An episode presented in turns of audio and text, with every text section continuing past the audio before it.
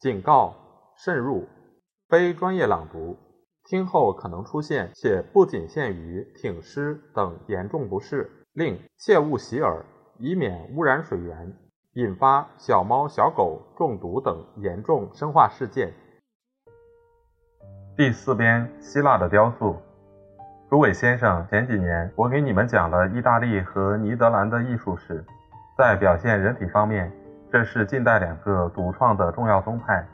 为结束这个课程，我再要给你们介绍最伟大、最有特色的一派——古代希腊的一派。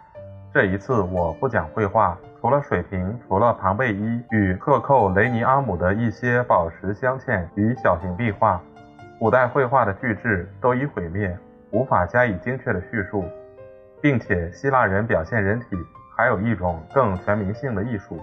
更适合风俗习惯与民族精神的艺术，或许也是更普遍、更完美的艺术，就是雕塑。所以我今年讲的题目是希腊雕塑。不幸在这方面跟别的方面一样，古代只留下一个废墟。我们所保存的古代雕像和毁灭的部分相比，简直微不足道。庙堂上色相庄严的巨型神像。原是伟大的时代用来表现他的思想的，我们却只有两个头像可以作为推想巨型雕像的根据。菲迪阿斯的真迹我们一件也没有。至于麦隆、波利克利塔斯、普拉科西泰利斯、斯科巴斯、莱西巴斯，我们只见到一些临本或仿制品，时代早晚不等，与原作的距离也颇有问题。我们美术馆里的美丽的雕塑。一般都属于罗马时代，最早也不超过亚历山大的继承人时代，而最精的作品还是残破的。你们的石膏陈列室近乎打过仗以后的战场，零零落落的只有残存的躯干、头颅和四肢，艺术家的传记完全没有。需要最聪明的、最耐心的考据家花尽心血，依靠普里纳的半张历史、包塞尼阿斯的几段粗草的描写、西塞罗、吕西安、昆提利安的零星文句，才发现一些艺术家的年表、各派的师承、大师的特征、艺术的发展和逐步衰落的情况。这些空白只有一个办法弥补，因为即使没有详细的记载，至少还留下一般的历史。要了解作品，这里比别的场合更需要研究制造作品的民族，启发作品的风俗习惯，产生作品的环境。第一章种族。首先，我们要对种族有个正确的认识。第一步，先考察它的乡土。一个民族永远留着它乡土的痕迹，而它定居的时候越愚昧越幼稚，身上的乡土的痕迹越深刻。法国人到波旁岛或马蒂尼克岛上去殖民，英国人到北美洲和澳洲去殖民，随身带着武器、工具、艺术、工业、制度、观念，带着一种悠久而完整的文化，所以他们能保存已有的特征，抵抗新环境的影响。但赤手空拳、知识未开的人，只能受环境的包围、陶冶、熔铸。他的头脑那时还像一块完全软和而富于伸缩的粘土，会尽量向自然界屈服，听凭托捏。他不能依靠他过去的成就抵抗外界的压力。语言学者告诉我们，有过一个原始时期，印度人、波斯人、日耳曼人、克拉特人、拉丁人、希腊人都讲同一种语言，文化程度也一样。还有一个比较晚近的时期。希腊人与拉丁人已经同别的兄弟民族分开，但他们俩还合在一起，能够酿酒，以畜牧和耕种为生，有划桨的船。在古代，许多吠陀系神明之外，又加上一个新的神，在拉丁语叫做凡斯塔，在希腊语叫做黑斯提亚，意思是造神。这些只能勉强作为初期文化的发端，即使他们已经不是野人。至少还是蛮子。从那时起，同一根株的两根枝条开始分离。我们后来在遇到它们的时候，它们的结构和果实完全不同了。但一只长在意大利，一只长在希腊，所以我们要考察希腊植物的环境，看看那边的泥土和空气是否能说明植物外形的特点和发展的方向。一，摊开地图来看，希腊是一个三角形的半岛，以欧洲部分的土耳其为底边，向南伸展。直入海中，到科林斯峡分散，形成一个更南的伯罗奔尼撒半岛。伯罗奔尼撒像一张桑叶，靠一根细小的梗子和大陆相连。此外还有上百个岛屿，还有对面的亚洲海岸，许多小地方像一条缝子，一边钉在蛮荒的大陆上，一边环绕蔚蓝的海。散布在海中的一大堆岛，像一个苗圃。就是这个地区哺育和培养出一个那么早、那么聪明的民族，而这个地区也特别适合这个事业。爱琴海之北，气候严酷，近乎德国中部。罗米利一带不产南方的果子，海滨没有番石榴树。往南一走进希腊，对照就很明显。北纬四十度，在塞萨利区域便有常绿的森林。北纬三十九度的福地奥蒂特，吹着暖和的海风，能生长水稻、棉花、橄榄树。在优比亚岛和阿提卡地区，已经看到棕榈树。西克拉提兹群岛棕榈更多。阿戈利特的东海岸有茂密的柠檬林和橘树林。克里特岛上的一角长着非洲的椰子树。在希腊文明的中心雅典南方最上品的果树不用栽培就能生长，那儿每隔二十年才结一次冰。夏季的炎热由海上的微风调剂，除了从色雷斯偶尔吹来几阵东北风，地中海上有一股酷热的东南风以外，气候非常温和。便是今日，居民从五月中旬到九月底都睡在街上，妇女睡在阳台上。在这种地方，大家都过露天生活。古人认为他们的气候是上帝的恩赐。欧里彼得斯说：“我们的天气温和宜人，冬天并不严寒。菲巴斯的火箭也不伤害我们。”另外，他又说：“伊雷克修斯的子孙们，你们从古以来就是幸福的。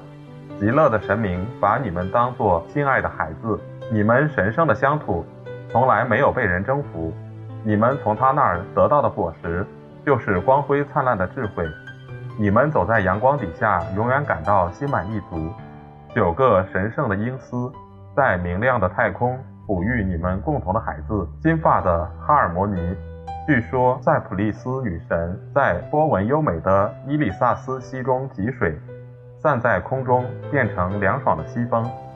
可爱的女神带着芬芳的玫瑰花冠，还派小爱神。去跟着智慧，帮她做各种造福人群的工作。固然这是诗人的美丽的文词，但在歌颂之下也能看到事实。在这样的气候中长成的民族，一定比别的民族发展更快、更和谐。没有酷热使人消沉和懒惰，也没有严寒使人僵硬迟钝。它既不像做梦一般的麻痹，也不必连续不断的劳动。既不单溺于神秘的梦想，也不堕入粗暴的蛮性。我们把一个那不勒斯人或普罗旺斯人同一个布列塔尼人相比，把一个荷兰人同一个印度人相比，就会感到温和的自然界怎样使人的精神变得活泼平衡，把机灵敏捷的头脑引导到思想与行动的路上。希腊土地的两个特点也发生同样的作用。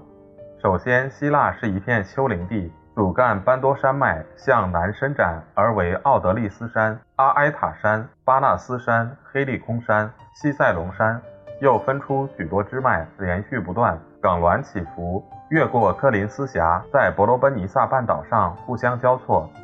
再往前去，许多小岛仍然是浮在水外的山脊和山顶。这个崎岖的地方几乎没有平原。地上到处有露出的岩石，像我们的普罗旺斯，五分之三的土地不宜种植。你们翻翻斯贝科尔堡边的希腊风景吧，遍地是光秃的石头，小河与山溪，在半干的河床与不毛的岩石之间流出一条狭窄的可耕地。希罗多德已经把富饶的西西里和南部意大利同贫瘠的希腊做对比，说希腊一出世就与贫穷为伍。阿提卡的土壤比别处更贫瘠、更单薄，出产的食物只有橄榄。葡萄、大麦和些许小麦。碧蓝的爱琴海中星罗棋布的云石岛屿非常美丽。岛上疏疏落落有些神圣的树林，扁柏、月桂、棕榈，青绿的草坪，小石遍地的山丘上长着零星的葡萄藤，园中长着美丽的果子。山里和山坡上种着一些谷物，但供养眼睛、娱乐感官的东西多。给人吃饱肚子、满足肉体需要的东西少，这样一个地方自然产生一批苗条、活泼、生活简单、能吸新鲜空气的山民。便是今日一个英国农民的食物，在希腊可以供给一个六口之家。有钱的人只有一盘蔬菜也能满足，穷人只吃几颗橄榄或是一块咸鱼。平民只有复活节吃一顿肉，夏天看雅典的生活小景很有意思。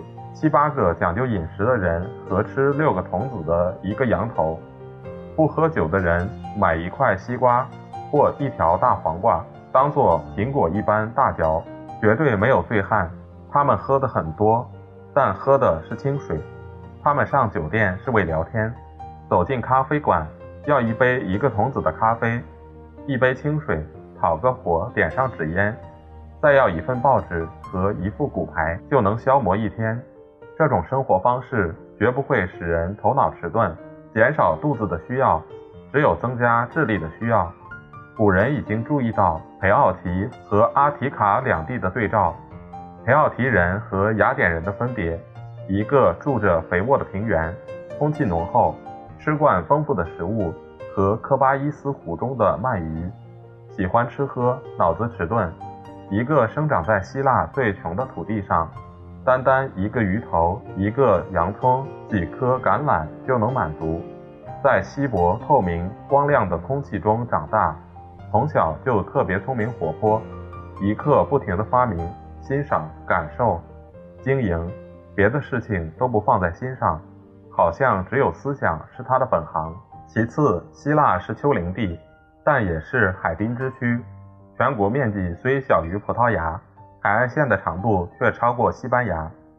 因为港湾极多，地形曲折，大海到处侵入陆地，在游客带回的风景片上，即使是路上的景致，也多半能看到蔚蓝的海，或是一长条，或是一个三角形，或是一个半圆形，在远处闪闪发光。海水四周往往有从路上伸出去的岩石。或者几个不远的小岛构成一个天然的港湾，这种地形当然鼓励人民航海，尤其土地贫瘠，沿海全是岩石，养不活居民。原始时代只有近海的航运，而这里的海又最适宜于这种航运。每天早上一阵北风把小艇从雅典送到西克拉提兹群岛，晚上一阵南风把小艇送回来。希腊与小亚细亚之间，岛屿连续不断，像浅水中的一块块石头。天气晴朗的时候，这段航线上从头至尾看得见海岸。在高希尔岛上可以看到意大利，在马来岛能看见克里特岛上的山顶。从克里特岛可以遥望罗特岛上的群山，从罗特岛可以遥望小亚细亚。克里特岛和塞利尼岛之间只有两天航程。从克里特岛到埃及只消三天，便是今日每个希腊人身上都有水手的素质。全国人口只有九十万，而据1840年的调查，一共有三万水手、四千条船，地中海的短程航运几乎全给他们包办了。在荷马时代已经有这个风俗，那时希腊人随时泛舟入海。于里斯就亲手造过船，他们在周围的海岸上经商抢掠，商人、旅客、海盗、掮客、冒险家，他们生来就是这些角色，在整个历史上也是这样。他们用软硬兼施的手段搜刮东方几个富庶的王国和西方的野蛮民族，带回金银、象牙、奴隶、盖屋子的木材，一切用低价买来的贵重商品，同时也带回别人的观念和发明，包括埃及的、腓尼基的、加尔底亚的、波斯的、伊特罗利亚的这种生活方式，特别能刺激聪明，锻炼智力。证据是，古希腊人中最早熟、最文明、最机智的民族都是航海的民族。例如，小亚细亚的爱奥尼亚人、大希腊的克民、科林斯人、爱琴人、西西翁尼人、雅典人。相反，山居的阿卡提亚人始终粗野简单。同样，阿卡内尼亚人、伊比尔人、罗克利特人、奥佐尔人出口的海既不及爱琴海条件优越。人民也不爱旅行，始终是半开化的蛮子。被罗马征服的时期，罗克利特人和奥佐尔人的邻居伊多利人还是野蛮的强盗。只有几个没有城墙的小镇，别人受到鞭策，他们没有受到。以上说的形式一开始就有启发精神的作用。这个民族好比一群蜜蜂，生在温和的气候之下，但土壤贫瘠。只能利用一切可以通行的出路去采集、搜寻、造新的蜂房，靠着灵巧和身上的刺自卫，建筑轻盈的屋子，制成甘美的蜜，老是忙忙碌碌地探求，嗡嗡之声不绝。周围一些大型的动物却只知道让主子带去吃草，或者莫名其妙的角斗。便是今日，不管他们如何衰落。他们的才气还是不亚于任何民族，没有一种脑力劳动不能胜任，理解力又快又高，喜欢学的东西，学起来异乎寻常的方便。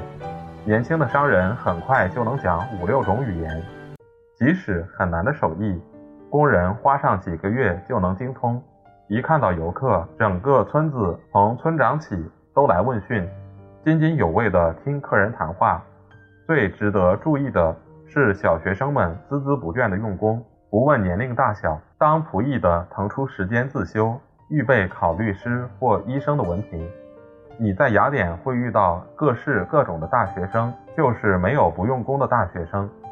在这方面，没有一个民族像希腊人这样天赋优厚，仿佛一切条件都集中在一起，启发他们的智力，刺激他们的才能。二，再从希腊人的历史上去考察这个特征，无论在实际方面，在思想方面，他们永远表现出精明、巧妙和机智的头脑。奇怪的是，在文明初期的时候，别的地方的人正在血气方刚、幼稚蛮横的阶段，他们两个英雄中的一个却是绝顶聪明的于里斯，本领高强的水手，做人谨慎，有远见，生性狡猾，会随机应变。会层出不穷的扯谎，一心只想着自己的利益。他乔装回家，嘱咐老婆叫追求他的人多多送他项链手镯。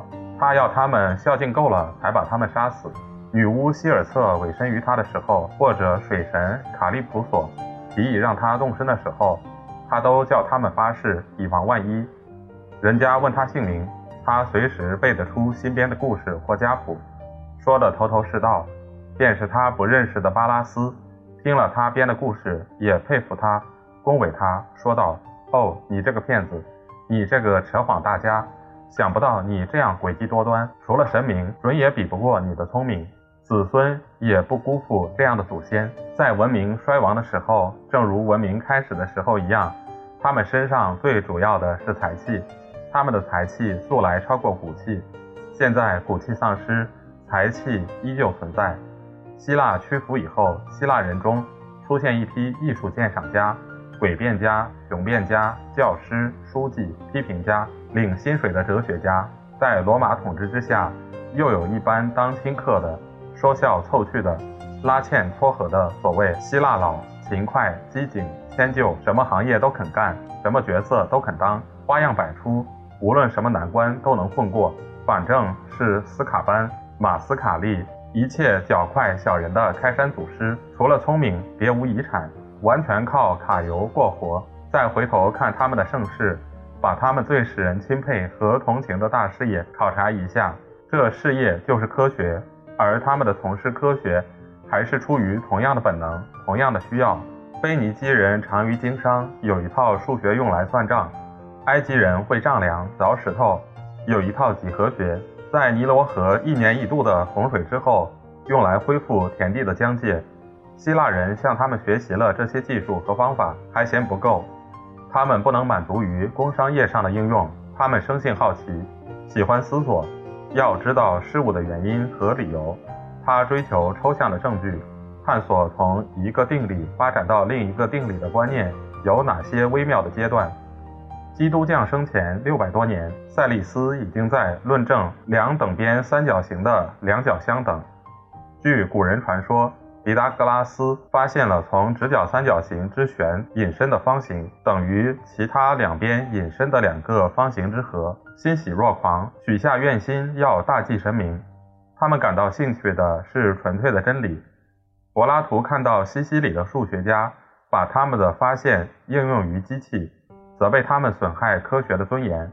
按照他的意思，科学应该以研究抽象的东西为限。的确，希腊人不断地推进科学，从来不考虑实用。他们对于圆锥曲线的特性的研究，直到一千七百年后，开普勒探求行星运动的规律，才得到应用。几何学是我们一切正确的科学的基础。他们在这方面分析的正确，使英国至今还用欧几里得几何作为学校教本，分析各种观念，注意观念的隶属关系，建立观念的连锁。不让其中缺少一个环节，使整个连锁有一项颠簸不破的定理，或是大家熟悉的一组经验的根据，津津有味地铸成所有的环节，把它们结合、加多、考验。唯一的动机是要这些环节越多越好，越紧密越好。这是希腊人的智力的特长，他们为思想而思想，为思想而创造科学。我们今天建立的科学，没有一门不建立在他们所奠定的基础之上。第一层楼往往是他们造的，有时甚至整整的一层。发明家前后接踵，数学方面从毕达哥拉斯到阿基米德，天文学方面从赛利斯与毕泰哥拉到希巴尔卡斯与托雷美，自然科学从希波克拉提斯到亚里士多德和亚历山大的一般解剖学家。历史学从希罗多德到修昔提提斯与波利比阿斯，逻辑学、政治学、道德学、美学从柏拉图、塞诺丰、亚里斯多德到斯多葛学派与新柏拉图学派。如此醉心于观念的人，不会不爱好最崇高的观念，概括宇宙的观念。十一个世纪之内，从塞利斯到查斯丁尼安，他们哲学的新芽从未中断。在旧有的学说之上，或是在旧有的学说旁边，老是有新的学说开出花来。便是思考受到基督教正统观念需求的时候，也能开出生路，也能打开出路，穿过裂缝生长。有一个教皇曾经说，希腊语文是异端邪说的根源。在这个巨大的库房中，我们至今还能找到后果最丰富的假定。他们想的那么多，头脑那么精密。所以他们的猜想多半合乎事实，在这方面，只有他们的热诚胜过他们的成就。在他们的心目中，关心公共事务和研究哲学两件事是人与野兽的分别，希腊人与异族的分别。只要读一遍柏拉图的《西阿哲尼斯》和《普罗塔格拉斯》，就可看到一些年纪轻轻的人以如何经久的热情，通过艰难的辩证法追求抽象的观念。值得注意的是，他们对辩证法本身的爱好，他们不因为长途迂回而感到厌烦，喜欢旅途不亚于喜欢到达终点。在希腊人身上，穷根究底的推理家成分超过玄学家和博学家的成分。他喜欢做细微的区别，巧妙的分析，要求精益求精，最高兴织蜘蛛网那样的工作。他在这方面手段之巧，无与伦比。尽管这个太复杂、太细巧的网，对理论与实际毫无用处，他也毫不介意，只消看到细丝能织成对称的细微莫辨的网眼，就感到满足。在这里，民族的缺点也表现出民族的天才。希腊是无事生非的强辩家，雄辩学教师和诡辩家的发源地。我们在别处从未见过一群有声望的优秀人物，像戈尔基阿斯、图鲁塔格拉斯、波吕斯等等，能把以曲为直。对一个荒谬绝伦的命题，振振有词地加以肯定的艺术，传授得如此成功，如此光彩。希腊的雄辩学教师竟会赞美瘟疫、热病、臭虫、波利菲马斯和色德提斯。某一个希腊哲学家还说，哲人在法拉利斯的铜牛中快乐无比。有些像卡尼阿提兹那样的学派，同时站在正反两面做辩护；有些像亚纳西台莫斯那样的学派。认为没有一个命题比反命题更真实。在古代传给我们的遗产中，似是而非的和怪癖的议论比任何时代为多。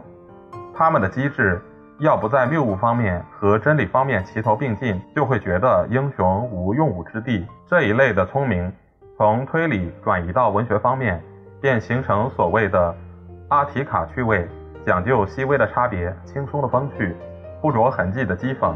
朴素的风格，流畅的议论，典雅的证据。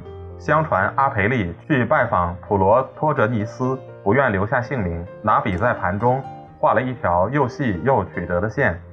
普罗托哲尼斯回家看了，说那必是阿培利，便在图画旁画了一条更细更活泼的线，叫人下次拿给客人看。阿培利第二次来看到人家画得更好，心下残恨。